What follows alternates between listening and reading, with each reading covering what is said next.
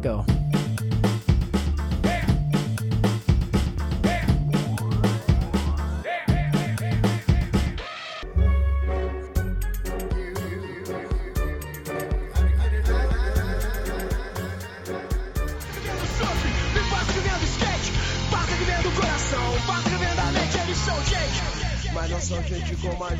Gente, são gente. Oi, gente, beleza? Boa tarde, bom dia, boa noite, boa madrugada. Então vamos comentar o filme Marginal Alado, documentário disponível na Netflix, que conta a história, ou pelo menos parte da história, do músico brasileiro, o Chorão e alguns momentos também na trajetória da banda do qual, da qual ele fez parte, que é o Charlie Brown Jr. Um, o filme foi lançado só agora, é isso, produção? Foi lançado no começo do ano, mas foi gravado em 2013 e tem o depoimento de pessoas uh, importantes, ilustres aí da cena brasileira é, o próprio músico Champignon, que era companheiro de banda, de, de banda do Chorão, o Marcelo Nova, né, que é um ícone do rock, e aparece em todo, né, não sei se vocês já repararam isso, né, o Marcelo Nova, ele aparece em todos os documentários, cara, é, de músicos do rock, e ele sobreviveu, né, o Marcelo Nova é um sobrevivente, quem mais? Rick Bonadio também. E quero ouvir. Leandro, o seu escritório é na praia? Nossa, meu, o meu escritório nunca foi na praia, mas.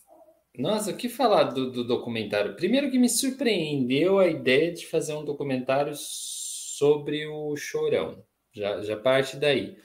Porque, para mim, eu, Leandro, sei quem é o Chorão, sei o que é a banda Charlie Brown Jr. e sei o que foi o auge dessa banda, de rock, do skate, do que era naquela época, do fim dos anos 90, vai, acho que mais fortemente, assim. Talvez o começo dos anos 2000, dentro da minha história e da minha vida. Depois disso, eu vou te dizer que eu não ouvi mais falar tanto em, em Charlie Brown Jr.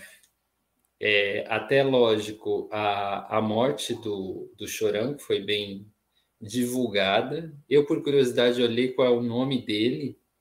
O nome dele de batismo é Alexandre Magno Abrão.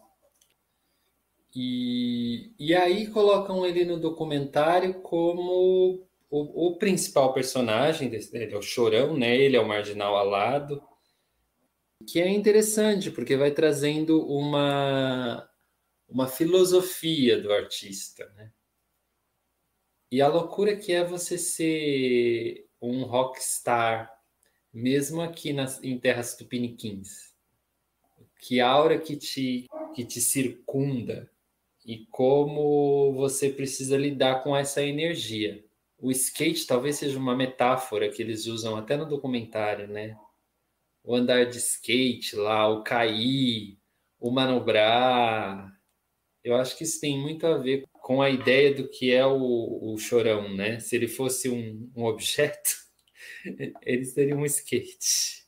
Foi curioso, sobretudo, rever. Então tem um que aí de uma nostalgia. Eu acho que eu era da parte da, da escola ou da, das bandas que não gostava muito desse rock nacional do fim dos anos 90 eu gostava de coisas estrangeiras assim na época e que não estavam mais não estavam tão situadas nos anos 90, sabe?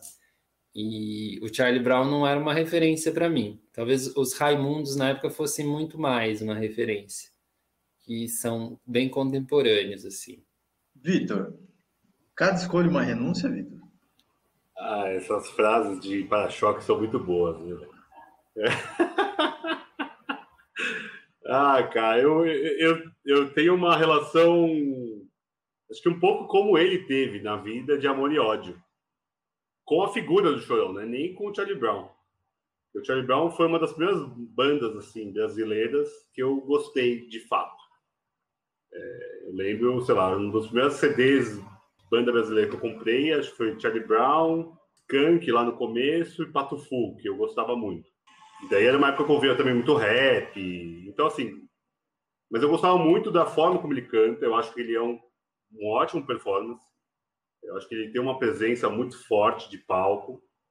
Só que em certo momento da minha vida, eu, eu fiquei muito tempo, tipo, estava fechado para o Charlie Brown, não com o Charlie Brown. É, hoje eu tenho uma relação um pouco melhor, porque, infelizmente, a morte, a gente amadurece, mas é, cantando de viver a vida, essa lógica né, da, dessa rebeldia, dessa anarquia que ele viveu a vida dele, da forma como ele viveu a vida dele. E eu era ali um menino Caxias, né? É, criado pela avó. então, é, eu criei uma rejeição absurda e eu parei até de ouvir.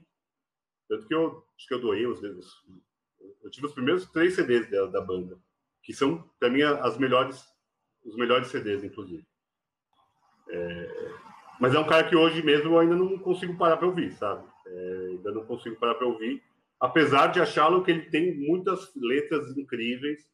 Eu acho que realmente ele é um, um poeta contemporâneo, digamos assim.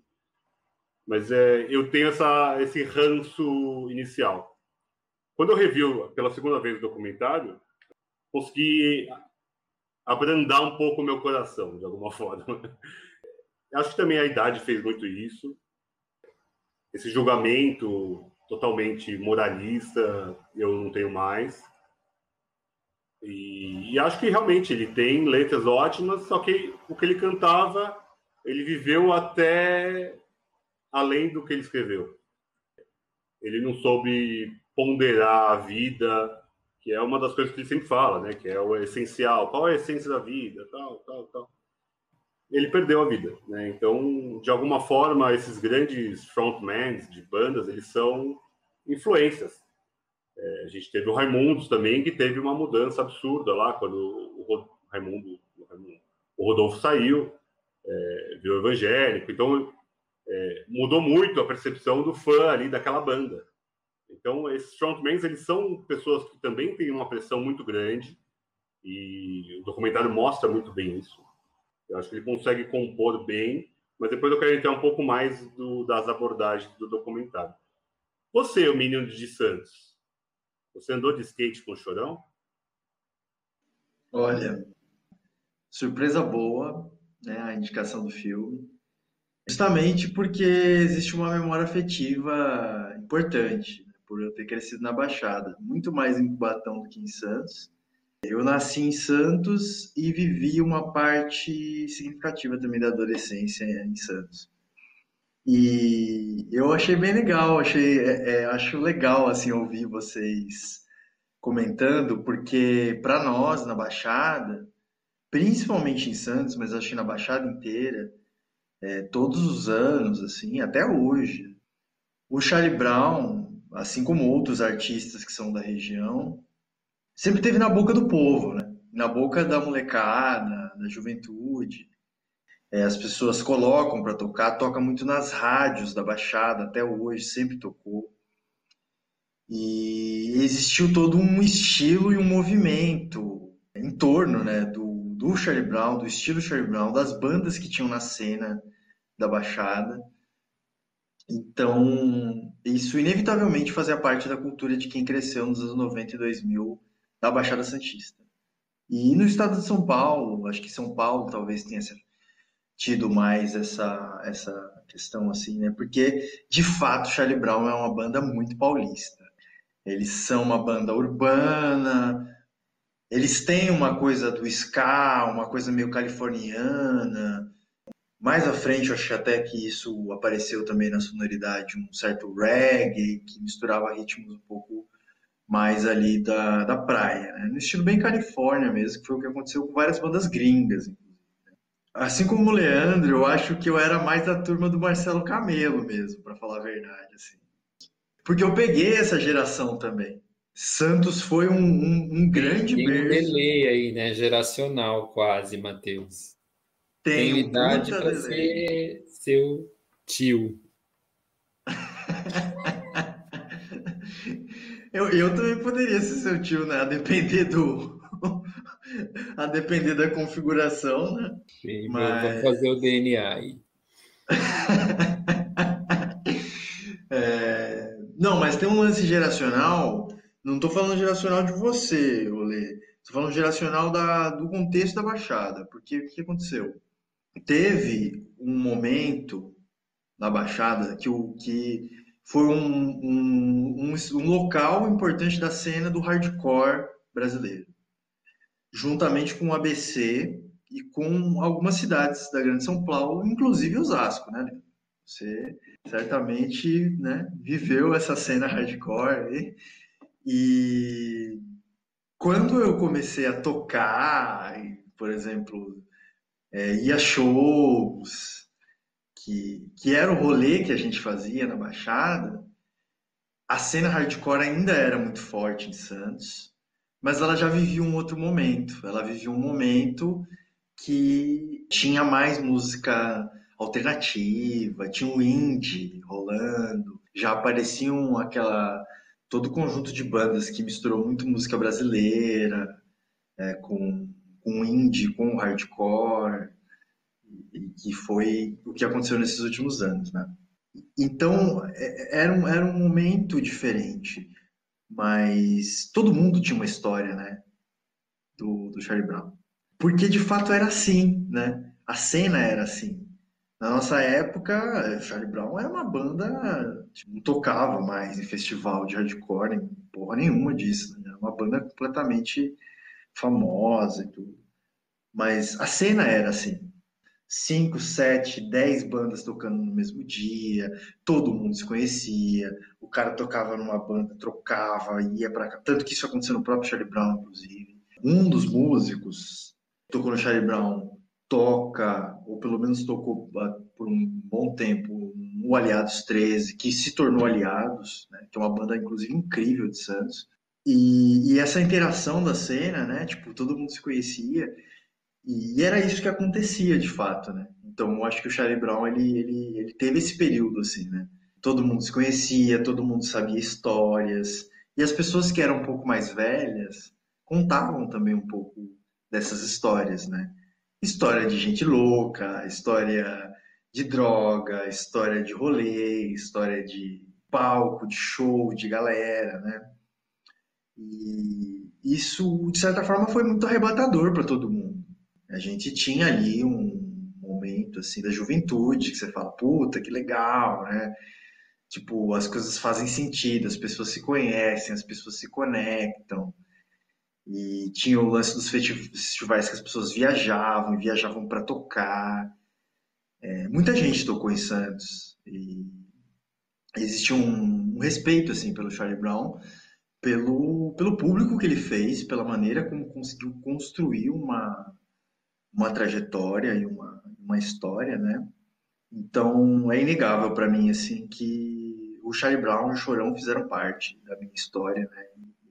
O documentário ele é gostoso de ver, apesar de, de, de muita tristeza, né, que, que ele relata, é, mas ele traz memórias boas também. Assim. Eu acho que o Chorão ele, ele cantou coisas bacanas, ele moveu a alegria de muita gente, tanto no rolê quanto no momento de maior reflexão. E tem músicas icônicas, né, gente, que foram sucessos é, arrebatadores, assim. E uma coisa que eu queria destacar e que, na verdade, foi o que eu mais gostei de ver o documentário, na verdade, a produção do Charlie Brown. É, a gente escuta a música, se você escuta num, num bom áudio, dá para perceber melhor ainda, assim, né? a qualidade da captação sonora, a qualidade do trabalho de edição, de mixagem, de masterização. Ele era um som do caralho, velho. Tudo bem, né? Acho que todos os álbuns foram, foram muito, muito, muito bons. Mas eu, particularmente, vejo um salto de qualidade no álbum Imunidade Musical, que vem com uma qualidade sonora fodida, assim. Mas até o Chorão, o Rick Bonadil conta, né, que ele ficou cinco horas falando com o Chorão para discutir a mixagem de Zóio de Lua. Um, um, dos primeiros sucessos ali, né, um dos momentos que a banda tipo tava mais inclusive. E, mano, você escuta música até hoje, cara. Aquilo é, tipo, é fudido, assim. Baixo, aquela linha de baixo que foi feita, a maneira como é tocado, assim. Eu vi dois shows do Charlie Brown apenas. Um show que eu fui no público e tal, e o Chorão, ele tava visivelmente drogado, alcoolizado, tava doidão, assim. Mas era bom demais, cara. Eles tocavam muito bem. Você escuta, pô, aquela bateria assim, tipo, mano. Pô, parece que o bagulho é.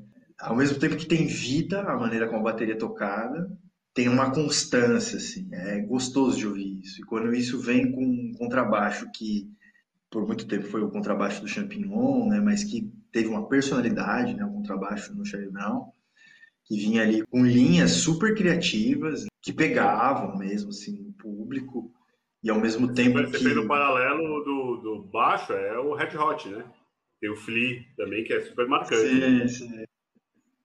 Sim, sim, tanto que, que o pessoal falava, né, que o Champignon era o Flea, Flea brasileiro, né? Então, e um outro show também que eu fui na produção. Tipo, uns amigos que organizaram show e tal, show Caraguatatuba. Nem, nem sequer vi a banda nesse dia, inclusive. Mas era impressionante, de fato, a maneira como a coisa arrebatava, assim, né? A gente escutava atrás do palco, assim, as pessoas alucinadas e o som. Temos um fã entre nós. Pois é, temos um fã. E, e, talvez assim, porque o som hoje, sei lá, não me cative tanto, ou talvez nunca tenha me, me cativado de fato, enfim. Há filosofias que talvez nunca se encaixaram com as minhas, por questões mesmo de, eu acho que de aproximação. Mas tem temas no documentário que chamam a atenção, né? São temas pesados Matheus mesmo na fala dele assim acabou de falar, todo o cara tava lá no show, todo mundo via que ele tava assim drogadaço. Eu vejo as pessoas usarem muito essa essa essa expressão, falar o cara tava chapado, loucão e tava fazendo show, sabe? É, por que, que aquela multidão não parou o show? Saca? Se percebia que o cara tava à beira da morte. Isso acontece com muitas pessoas que passam dessa para uma outra e depois vão olhar o show, você via lá, puta, a Amy House estava chapada, não sei o que, não conseguiu fazer. E o povo tava lá. Vem, vem, vem, sabe? Eu acho que fica muito evidente no documentário, não sei se estava abordado tão profundamente, mas talvez porque eu não tenha o Chorão como uma, uma figura a quem eu quero saber muitas coisas, embora ele seja uma figura interessante ali no documentário. Se revelou no documentário para mim uma figura interessante. É essa coisa do preço que isso tem, né? Do preço que isso tem, como, como você vai pagar esse preço, se você vai conseguir pagar, se você vai conseguir viver com isso porque o, o Chorão conseguiu até os 43 anos, né? E é bem trágico também o, o Champignon ter se suicidado no mesmo ano. Champignon é esse baixista que o, o Matheus citou, que também era um cara brilhante dentro do que ele podia dar ali para o mundo. Você vê que o Chorão tem uma filosofia assim muito simples. Eu acho que a simplicidade do Chorão até choca. Eu acho que por falar tão diretamente ele comove tanto. E essa coisa do preço mesmo, sabe? Do, do que eu preciso para aguentar tudo isso e se eu vou aguentar. Eu não, eu não vou aguentar. É essa, é essa a moral da história. Então é, é um pouco triste, assim. É um pouco triste ver as pessoas falando do morto, pessoas que estavam próximas e que viram aquilo acontecer também e que não julgando, sabe, mas que que não puderam naquele momento alavancar aquele aquele gênio, aquela aquela aquele talento, né? Ao contrário, ao que parece, ele tinha uma sobrecarga muito grande de responsabilidades e de, e de uma vida louca mesmo, né? Uma vida do, do showbiz. Boa, Lei, gostei. É... é, o que eu acho que mostra muito é isso, essa sobrecarga que ficou em cima dele, né? Ele me parece um cara muito controlador, e todo mundo ali fala que ele era a alma do negócio, ele não era só vocalista, né? Mas eu quero também ressaltar o que o Matheus falou. Eu acho que se ele não tivesse uma banda tão fodida, ele ia ser um ótimo letrista, sei lá, algo do tipo. Porque a voz dele é boa, eu acho que ele tem uma ótima dicção, cantando rápido do jeito que ele canta. É, não é o Alex Turner, mas é, é rápido. É que o Alex Turner não existe igual, né? O Arctic Monkeys é um negócio fora do comum. O cara não consegue falar 40 palavras em 5 segundos. Mas ele tem uma dicção fodida, eu acho que ele tem um tom bom e ele canta, começou a cantar do nada, né? Isso é muito legal, né? Ele é um cara meio que tem o dom mesmo. Vamos, vamos por essa lógica do dom, se é que isso existe. Mas essa responsabilidade de querer controlar tudo, de ficar tudo em cima das costas dele, é, de ele ter perdido o pai ali, acho que foi uma derrocada muito clara, pelo que, pelo que falo. É, teve que virar o arrimo da família e tudo mais. Mas esses caras ganham dinheiro pra caralho, velho. Eles ter torrado dinheiro pra caralho também com droga, com prostituição, com o que quer que seja. Eu tive o desprazer de ver o filme que ele roteirizou, né, o Magnata. Mas o, o filme fala mais do Chorão do que o Chorão tá na, na, tela. Porque não é ele, né? O Paulo Vilhena não faz ele, né? Faz esse tal do Magnata. Mas o filme é tão contraditório, tão cheio de coisa, é um caleidoscópio de bagunça. E acho que a cabeça dele era isso. Ele tem uma clareza, igual o Lê falou, da simplicidade da vida, de cantar isso, de é, demonstrar a beleza dessa simplicidade, do falar, do se expressar e tudo mais. Mas a cabeça dele era totalmente tiroteio. É essa loja até que o campeão fala. Quando ele ama, ele ama até a morte. Mas quando ele odeia, ele não vai perdoar nunca. Então, assim, quem vive a vida simples e leve, não tem isso consigo. Sem querer julgar. É, é bonito no texto. É bonito no, no vociferar, né? No colocar na palavra. A palavra é a flecha, né? É isso. Ele sabia se comunicar. Marcelo Nova fala, você é a Xuxa dessa geração. É a Xuxa, é a Xuxa do, rock. do rock. Mas é isso, porque ele, ele realmente criou uma legião em muito pouco tempo. O primeiro CD dele já estourou na primeira música. Corra! Tá vendo o que acontece? É a primeira música e já é um estouro. Já com o Rick Bonadio. Então, assim, tinha uma base, tinha qualidade, tinha uma banda fodida por trás e tinha um letrista absurdo. Por mais que eu ache que muitas vezes é cagação de regra em muitas coisas. Mas ele, ele, é, ele é verdadeiro. Eu acho que ele consegue passar essa verdade por mais contraditório que seja a vida que ele levou. Então, acho que o Lê falou isso sobre a sanidade mental, né, de alguma forma, de aguentar isso. Cada vez mais a gente vê esse tema é, nessas grandes celebridades, esses influenciadores, porque hoje tem o algoritmo, né, para você tem que alcançar os algoritmos para você continuar influenciador.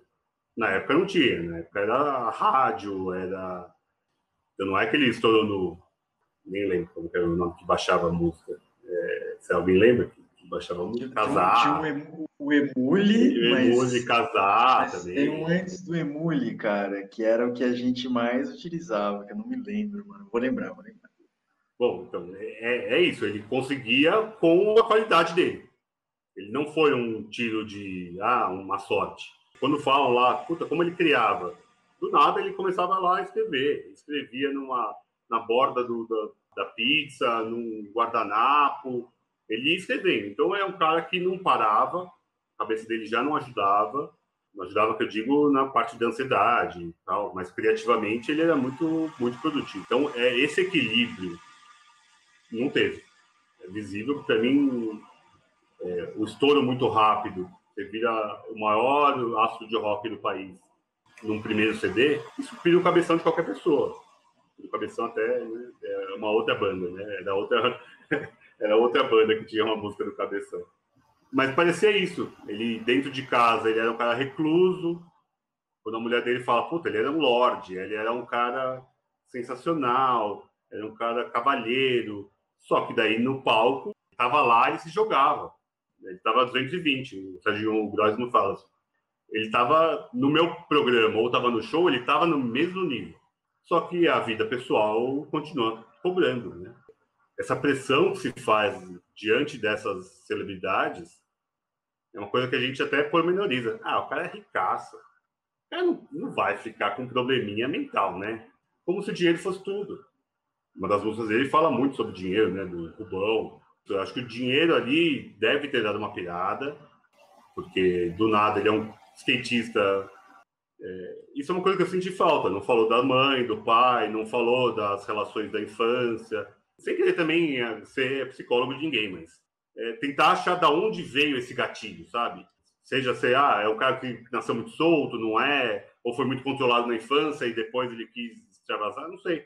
Ou ele sempre foi esse cara genioso, genial, é, perfeccionista, que são palavras que falaram ali, é, muitos relatos, é, atencioso, controlador, um melhor amigo, conselheiro, né? Mas é isso, eu acho que essa máscara que ele colocava para o palco, ou essa máscara que ele colocava para dentro de, de, casa, ninguém consegue viver nesse contraditório. Mas eu senti falta disso também, ô Vitor. Ele não é um filme tão completo assim. É, mostra, fala muito da carreira do, do Chorão, da personalidade dele. É, inclusive seria muito legal até ter um filme do Charlie Brown, né? porque os outros músicos todos aparecem, né? O Marcão, o Pelado e o Champignon, mas não sei, fica uma coisa ali em torno do Chorão, mas também não se aprofunda no Chorão em algumas coisas, como por exemplo essa parte que você falou. O, Charlie Brown e o Chorão teve essa coisa, o Chorão teve essa coisa do rockstar, e é muito difícil dissuadir uma pessoa de usar droga. A droga ela gera um universo, né? E as pessoas ficam imersas e seduzidas, é muito sedutor, né? Só que é um negócio assim que é insustentável, porque mas você imagina profissionalmente o cara fazendo show e turnê, e mostra muita coisa do ônibus e avião, vai e vem, e você ficar ali difícil, né? Você ficar se drogando direto e você não, você não sabe que dia que é sexta, que dia que é, porque os caras estão sempre se deslocando. Então a vida vira uma festa, só que a vida não é uma festa, né? No dia seguinte rebate a ressaca. Ou você tá, começa a maneirar, né? Ele não começou a maneirar, pelo contrário, né? O cara entrou numas, né? E tinha, uma coisa foi pouco explorada, né? A questão do relacionamento dele, né? Foi, foi pouco explorado. Ela fala ali, mas eu achei super, esse, tipo, superficial pra caralho, assim. Porque aconteceu muita coisa, tinha muita história. Uma, uma, coisa que me incomodou foi isso. O documentário tem uma hora e 16. Só com 57 minutos vou falar de drogas. Então ficou quase uma hora do filme falando da história, como se a droga não existisse antes, velho. Daí quando vai falar é aquele que aquele cara que ele ajudou, que é o road da banda, e daí ela, a, a, a mulher dele, né? vai falar, e aí é o, é o finalzinho e o Champignon daí fala também. Então, é, também achei que isso daí foi meio que, ah, não vamos ficar falando só sobre isso, que vai parecer que é só sobre isso. Mas isso é parte fundamental, cara. Porque se não fosse isso, ele não ia ter tido overdose. A gente tá falando um documentário do Chorão, pô, eu não vou falar do fim dele. Eu acho que isso também foi meio que, ah, vamos deixar de fundo. Ou para fazer um final mais arrebatador, porque daí fica chocante, né? Ainda coloca lá, Champignon se suicidou sete dias depois dessa entrevista. Que aí, pô, aí todo mundo que é fãzaço tá debulhando de chorar e acabou, vai levantar e vai aplaudir, vai cantar aquela música, última música no cinema. É, tipo, eu não sei, eu acho que o documentário também teve. É, é bom, é legal de assistir, mas ele teve algumas escolhas estranhas, assim. Mas pensando na, na escolha das músicas, cara, é, eu não sei, eu vi até ali nos créditos que tem o preço, mas eu não me lembro de ter ouvido o preço, né? Porque algumas músicas não aparecem, né, cara? E, e o preço é uma música que simboliza muito isso, né? Ele fala da batalha no preço, de certa forma, para você alcançar o sucesso ou superar os seus desafios e obstáculos. Mas a música ela é carregada, né, cara? Como era difícil acreditar que ia chegar estou, que a minha vida ia mudar e mudou. Então ele tem esse resgate assim, né? Pô, passava dificuldade e de ter conquistado. Assim, o cara era muito talentoso, né? Ô, ô, Fernando, você não vai roubar a cena não, cara. Tô aqui, tô aqui fazendo mó você vem aí, caralho, né? Mas o que a gente vê são uma série de. Inclusive é coisa da cena, né, que eu falei anteriormente. É algo que favoreceu o chorão.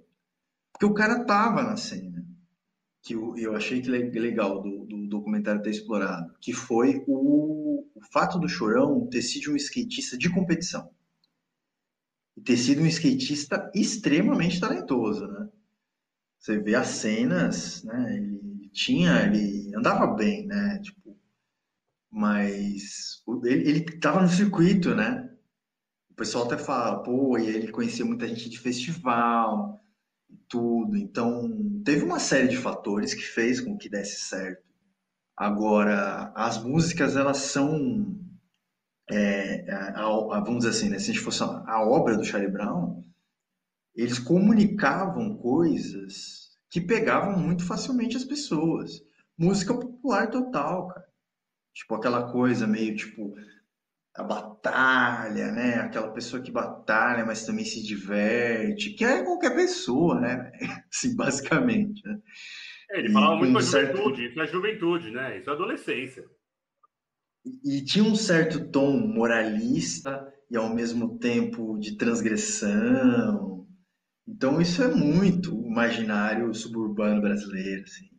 É, é essa palavra que me vem, assim, eu não sei porquê, porque eu nem sei muito bem o que significa essa palavra, mas me vem suburbano. Parece que é uma massa de pensamento e de costumes, né? Faz todo sentido. É, é cultura massificada, cara. Não é aquela coisa cosmopolita no sentido assim. de... bucólica. Não, nem bucólica, né? Nem, e nem caiçara, exatamente, também. e nem caiçara. Mas, mas é uma coisa assim que, tipo, você pega, por exemplo, o preço que fala dessa coisa da trajetória. Aí você pega, tipo, quinta-feira, que discute a questão do vício, né? Tipo, parecia inofensiva, mas te dominou.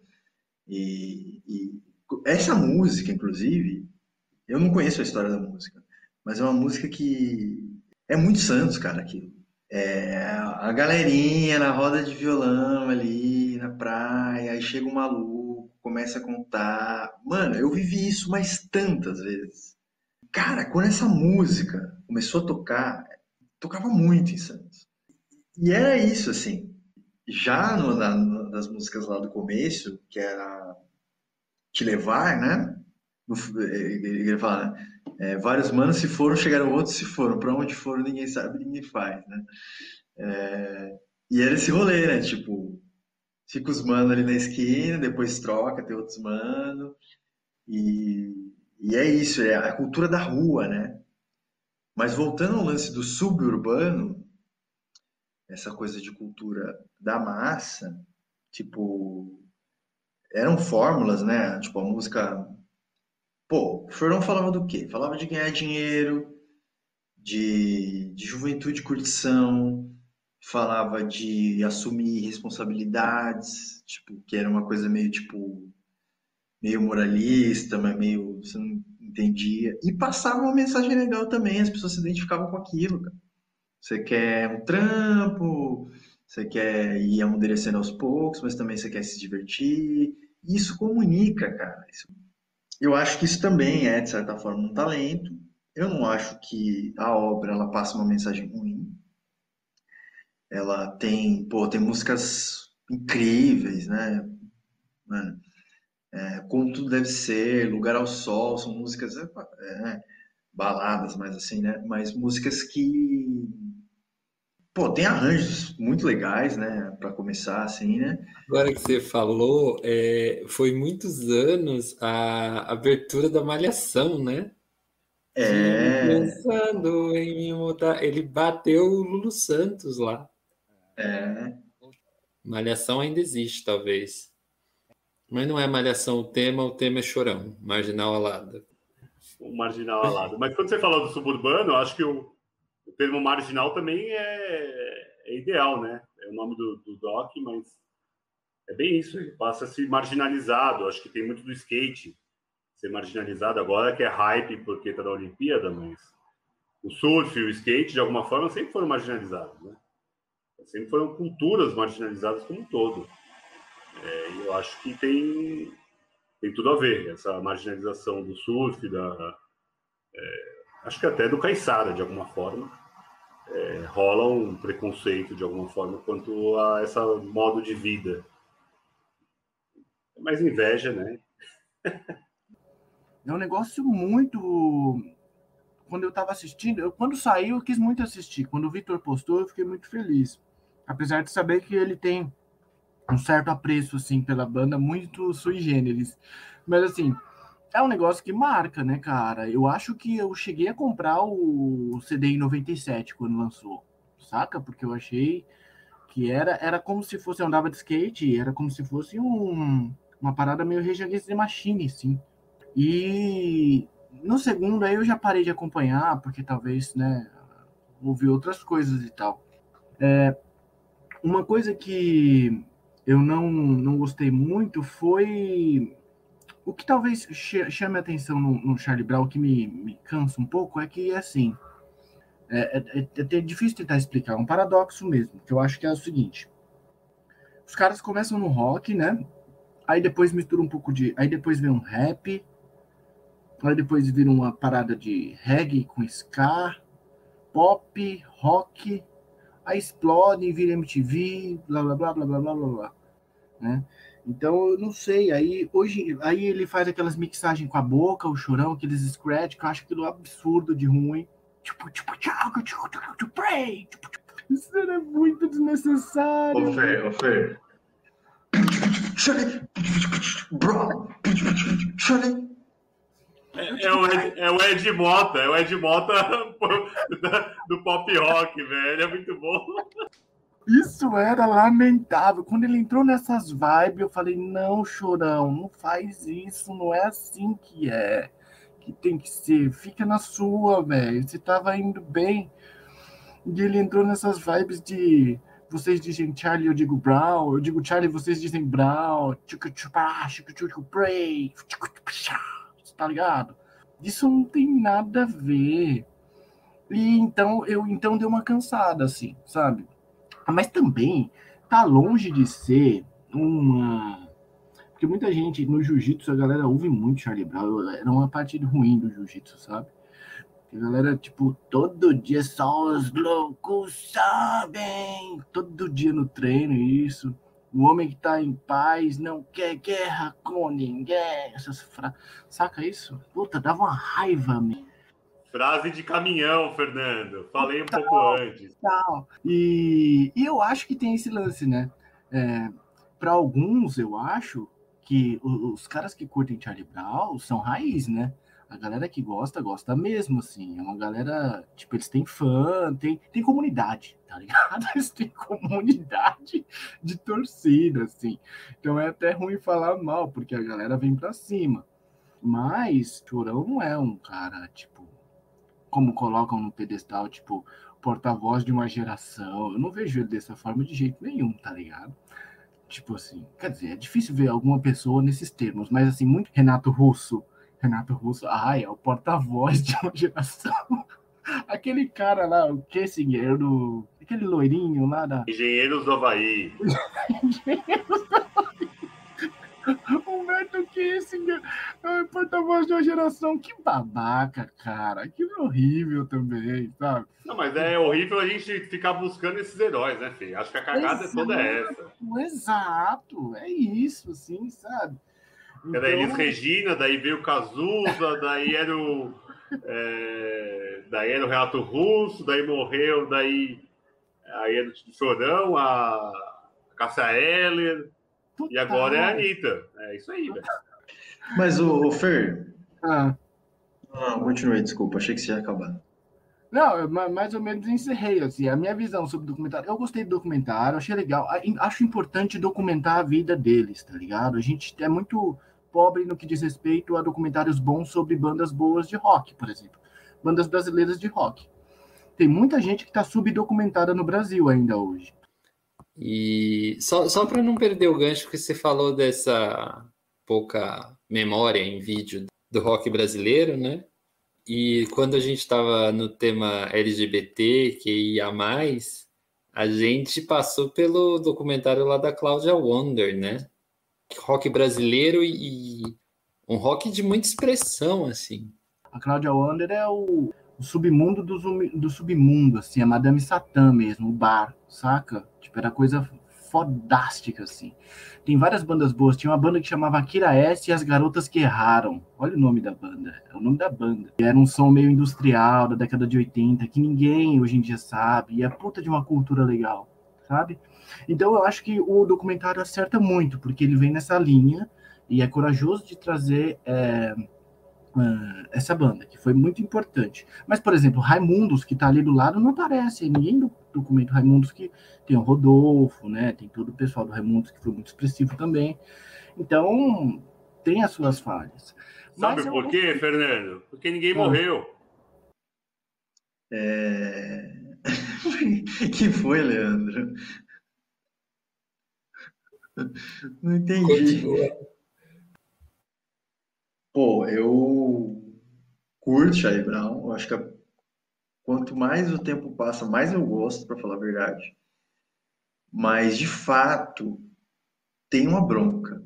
Né? Eu acho que tem, tem uma época, é, na época que a gente tinha banda, inclusive, que a gente tocava um som mais alternativo, já tinha todo esse rolê Los Hermanos e indie, todas essas porra existia uma, uma coisa assim muito chata, que era. Isso não era só em Santos, né? Mas, porra, em Santos era pra caramba. Era o estilo Charlie Brown, né? Tipo, todo mundo queria ser Charlie Brown e pá, e puta, mano, isso era chato pra caralho, velho. Assim, Essa malandragem parece fake, né? Sei lá. É... Sim, porque é um negócio meio. meio é não que eu acho que ele fosse fake, eu acho que ele era autêntico. Mas era tão é, overreacting, assim, né? Ele era, era, era explosivo, né? Então isso pode parecer é. fake. O influencer e os influenciados, né? Aquele velho lance, assim, que, que suscita, inclusive, outras conversas, né? Mas de um certo apelo para classe popular, né, para a popularidade e para o gueto, porque ele tinha referências do rap, ele tinha uma referência assim, né? E ao mesmo tempo, o Charlie Brown chegou a ser, assim, não vou falar porque eu não fiz uma pesquisa, mas de informação que a gente tinha da boca, né, do boca a boca, a banda mais cara para se contratar um show no Brasil. É, eu, eu, também não sei de, de, dados, mas com certeza. Só de ter o Rick Bonadio de produtor, ele, ele encarece qualquer coisa. Ele coloca qualquer coisa, ele faz um sucesso com a pessoa. Ele fez sucesso, sei lá, do NX0, que eu também gosto, depois de um tempo, né? Lá para os 2000 e tanto, 2010 quase. É, Fresno em algum momento, é, Mamonas Assassinas antes. Então ele coloca a mão, ele transforma em ouro. Ele, ele tem essa capacidade. Com certeza deve ter sido uma das mais caras nessa época aí. Skunk devia ser, J Quest.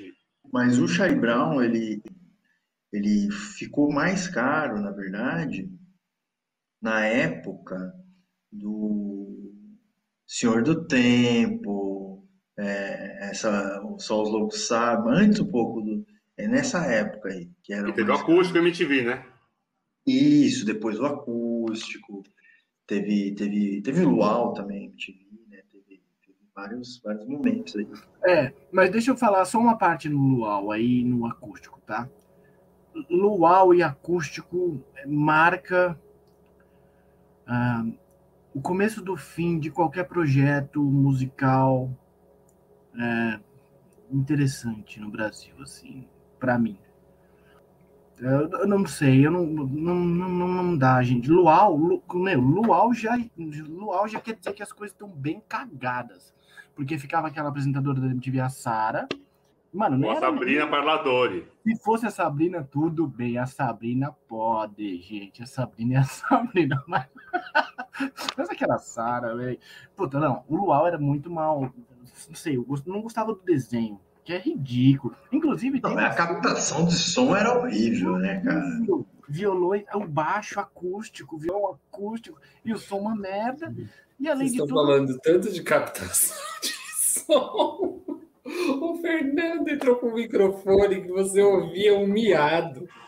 Gente, por favor, contextualize. A parte técnica da MTV, gente. É, a MTV é o Olimpo, gente. Por favor, olha isso aqui. Dá licença.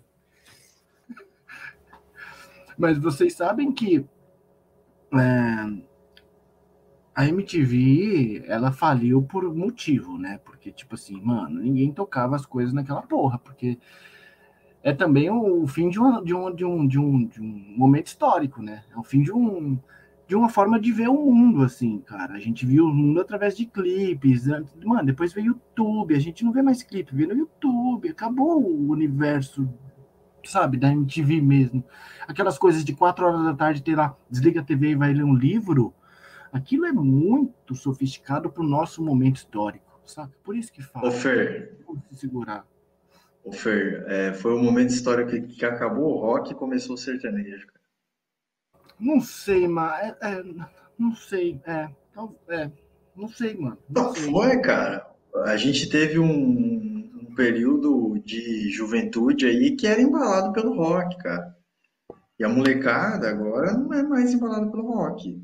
Colégio, assim, uma molecada adolescente, claro, você vai ter sempre gente que, que é do rock. Né?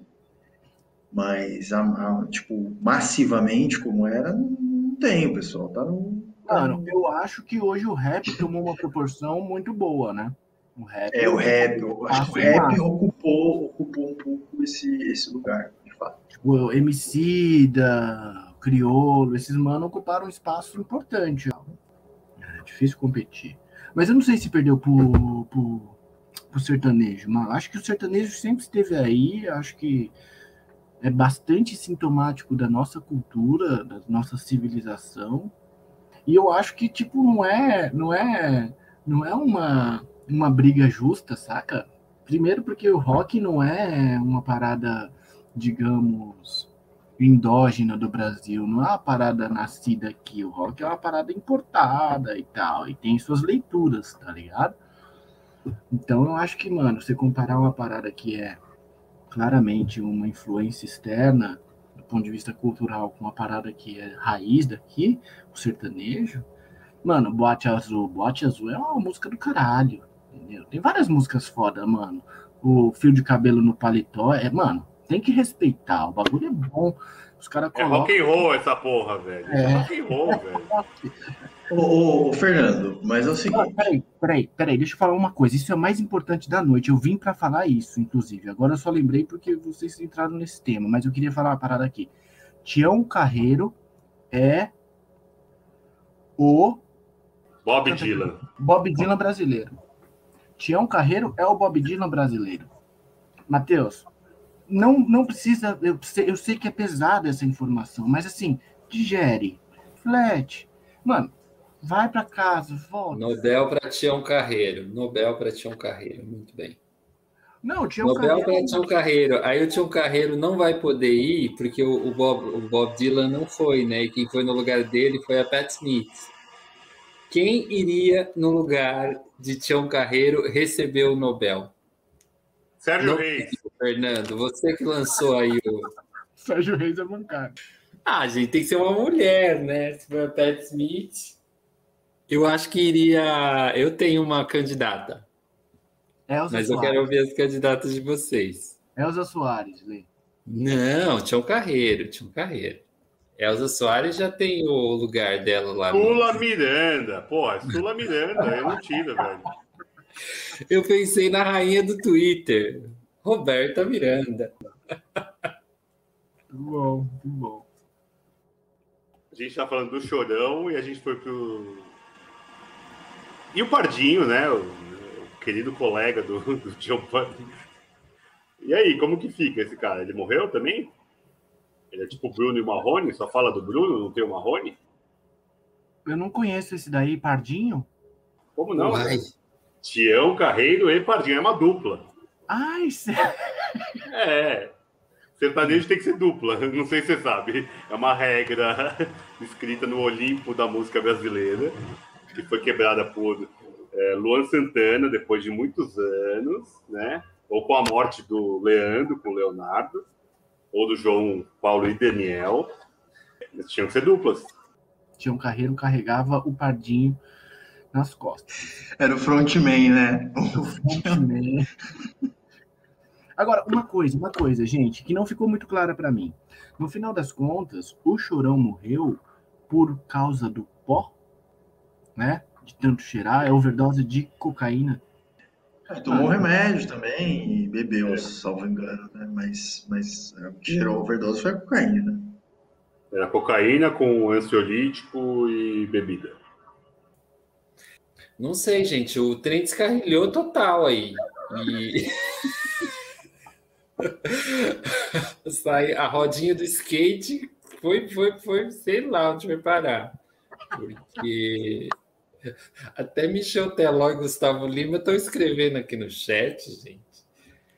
Palhaçada é essa, gente? A gente veio aqui para falar do chorão marginal alado e vocês vêm com Michel Teló, Gustavo Lima. São capazes de falar, de profanar o nome ainda de Bob Dylan no meio do rolê. Agora, eu queria fazer uma parte aqui com relação ao nome, né? Que é marginal alado. É, o Chorão tem uma qualidade que é uma qualidade de grandes a, a, a, artistas, que eu acho, que eu vislumbro nele. E eu quero fazer esse elogio aqui publicamente com vocês. Ele é um cara contraditório. E ele é muito bom nas contradições dele mesmo. Tipo, nas músicas, tem umas partes que fazem umas contradições bizarras, assim. E, de certa forma, isso me lembra muito, por exemplo, Kurt Cobain, em sua genialidade também, né? Tipo, é, Jimi Hendrix, todos os caras fodas do rock, assim, que se foram, é, eram um pouco... Mano, complexos, tá ligado? Contraditórios, tipo é, é louco você pensar nessa perspectiva do, do ponto de vista da criação, criação artística, que é uma pessoa que passa por muitas dificuldades ou passa por, sei lá, terremotos astrais e tal, e consegue criar algumas coisas muito bonitas, assim, né?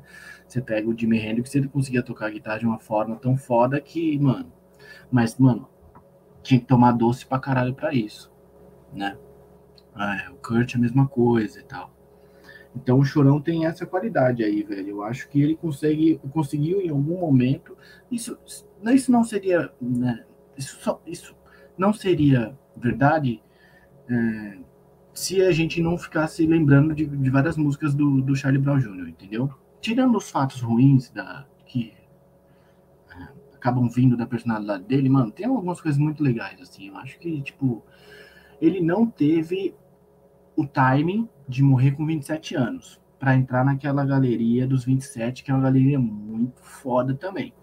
Ele demorou ali, teve um delay, né? Foi com 42, não foi, tipo, com 27, mano, ele devia estar tá começando o Charlie Brown, na real.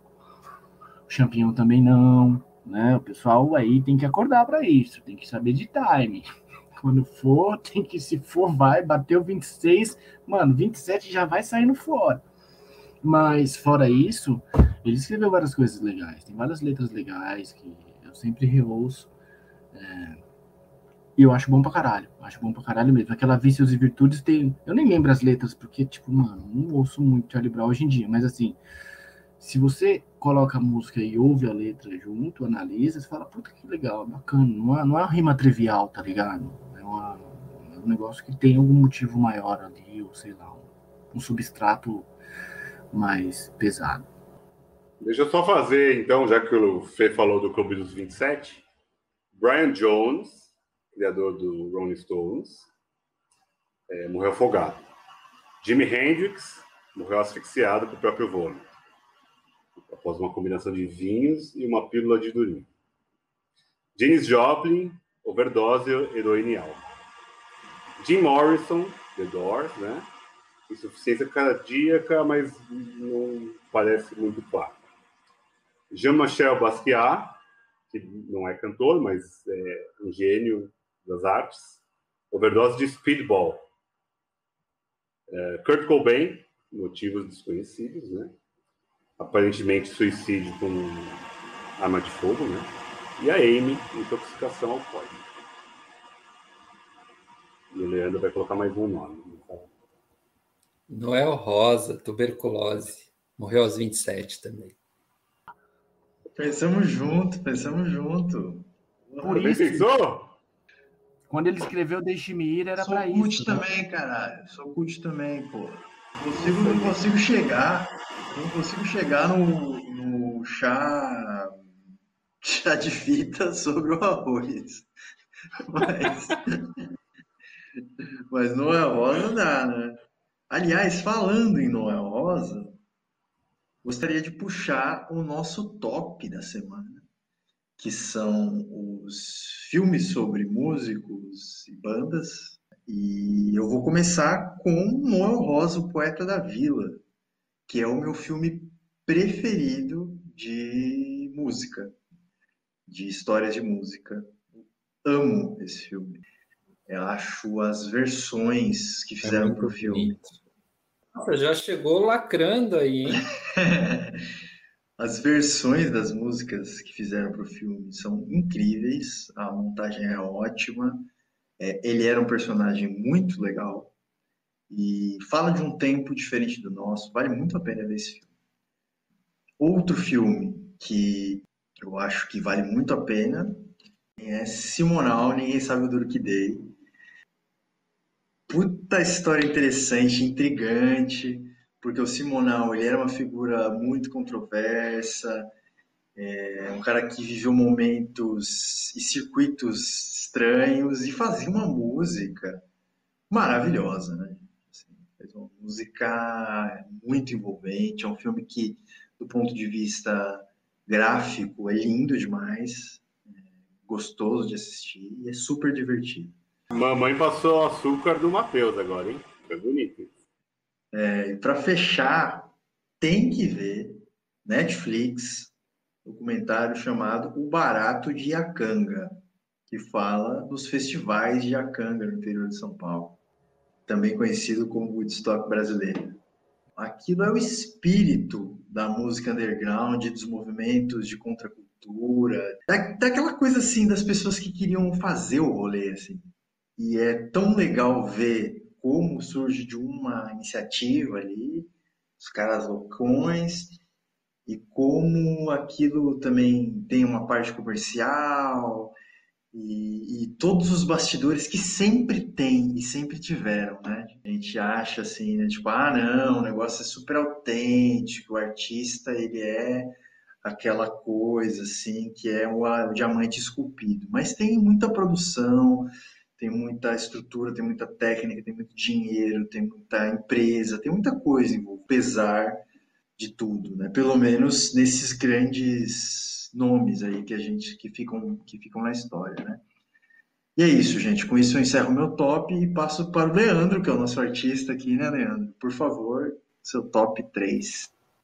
Nossa, começamos muito bem, não é? Então, Matheus, nós três documentários muito bem lembrados. Aliás, foi difícil é, fechar em três, porque são tantos os, os, artistas que têm documentários que eu, que eu admiro, ou que de alguma forma algum diretor, algum cineasta foi lá e fez uma coisa muito interessante em cima do material que aquela artista, aquele artista tinha para dispor, que eu não peguei documentários muito biográficos, não. Eu, meu negócio está documentários e música. O primeiro documentário que eu vou recomendar é A Um Passo do Estrelato, que é um documentário de, de 2013, aqui está na minha, na minha anotação, e que no documentário aparece o Steve Wonder, o Bruce Springsteen, o Elton John, a Tina Turner, o Mick Jagger, Joe Cocker, quem mais? Deixa eu ver. Michael Jackson. Todos eles aparecem porque o documentário fala das back vocals desses artistas. As grandes estrelas do documentário são quem faz os backs.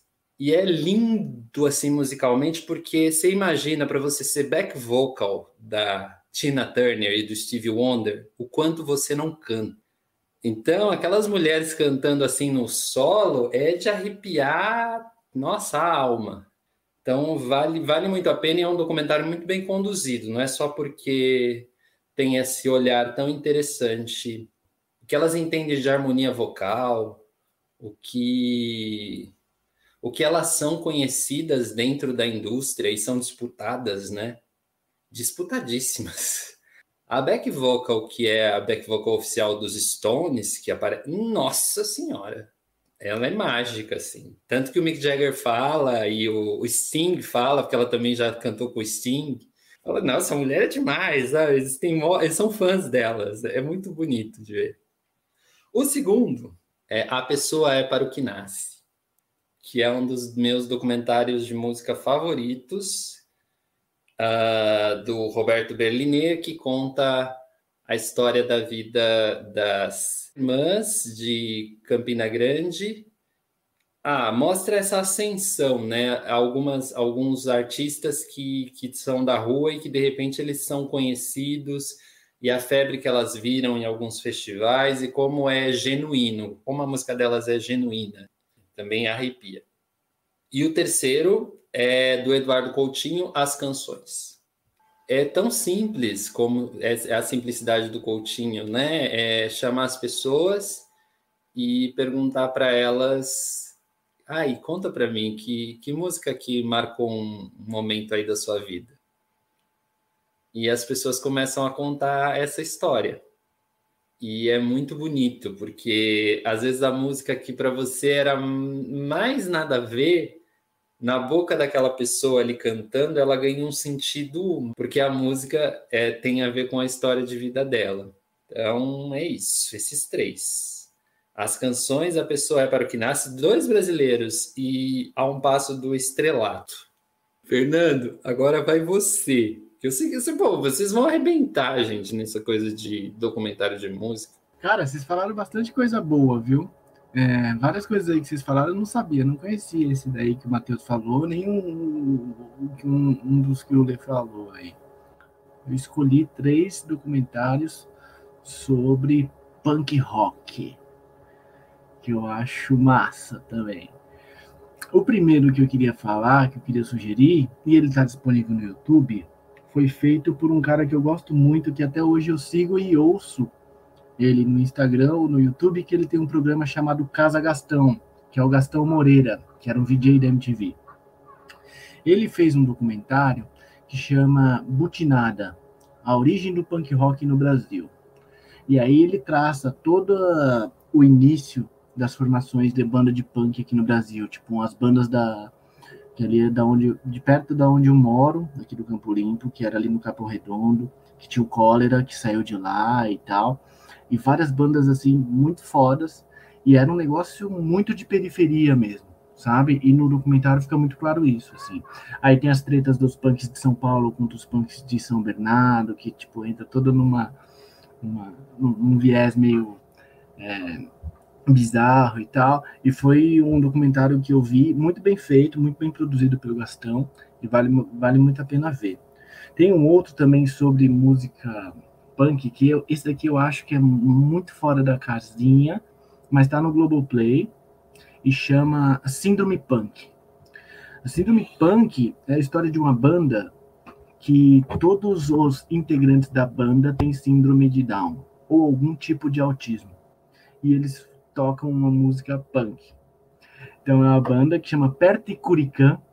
Eu creio que eles são de algum país nórdico lá, sabe? Onde tem social-democracia de verdade e tal, tipo Noruega, aqueles lugares lá. Não, ninguém entende nada das letras. E o documentário mostra eles fazendo um tour pela Europa. Mano, os caras piram, enchem casa de show, são todos velhos. Tipo, uma, o guitarrista deve ter uns 65 anos, assim, e ele tem um óculos fundo de garrafa, ele nem enxerga mais, tem um certo autismo.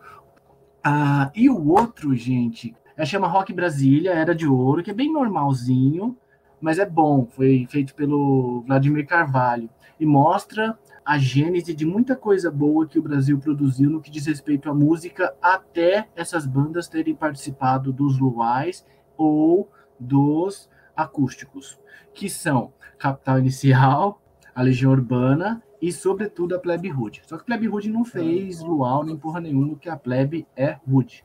Mas Capital Inicial, Legião Urbana e Plebe Rude mostra ali a origem do, do punk da, do rock de Brasília. Assim, é bem feito, acho que está no YouTube, você consegue achar no YouTube também.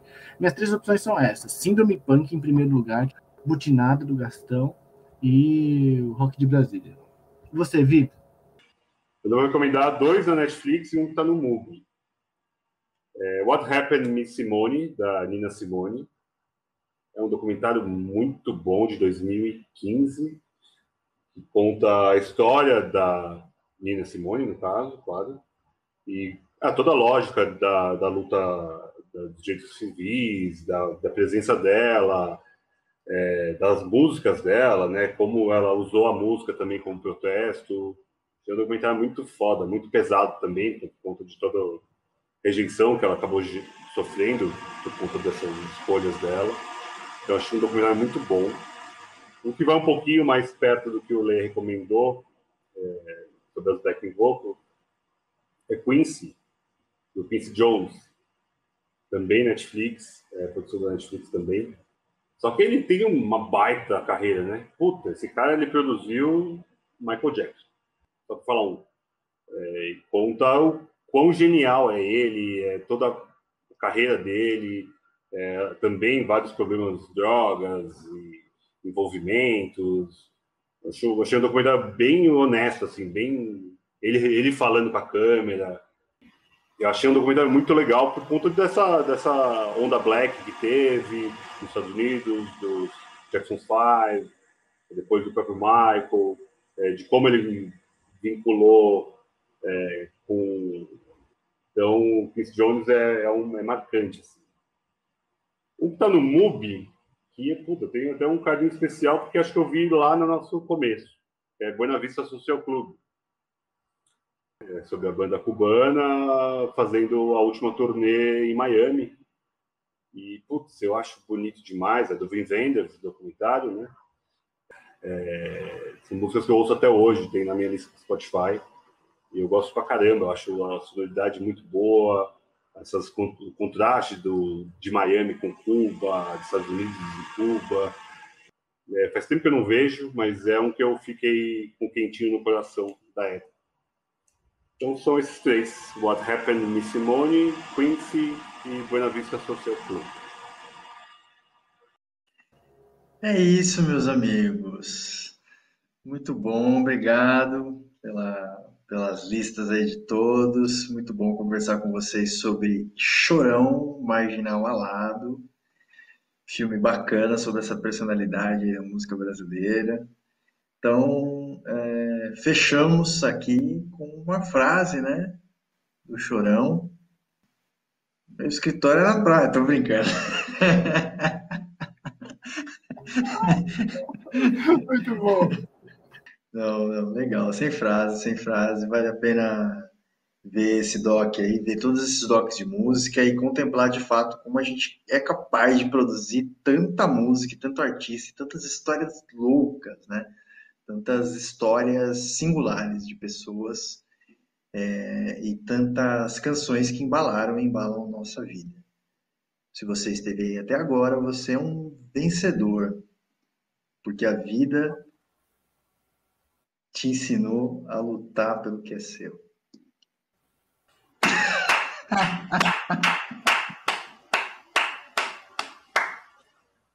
Sensacional. Ouvi dizer que só era triste quem queria. Ouvi dizer que só era triste quem queria. Vida feita de atitudes nem sempre decentes. Não lhe julgo pela razão, mas pelos seus antecedentes. Cuidado com seus passos.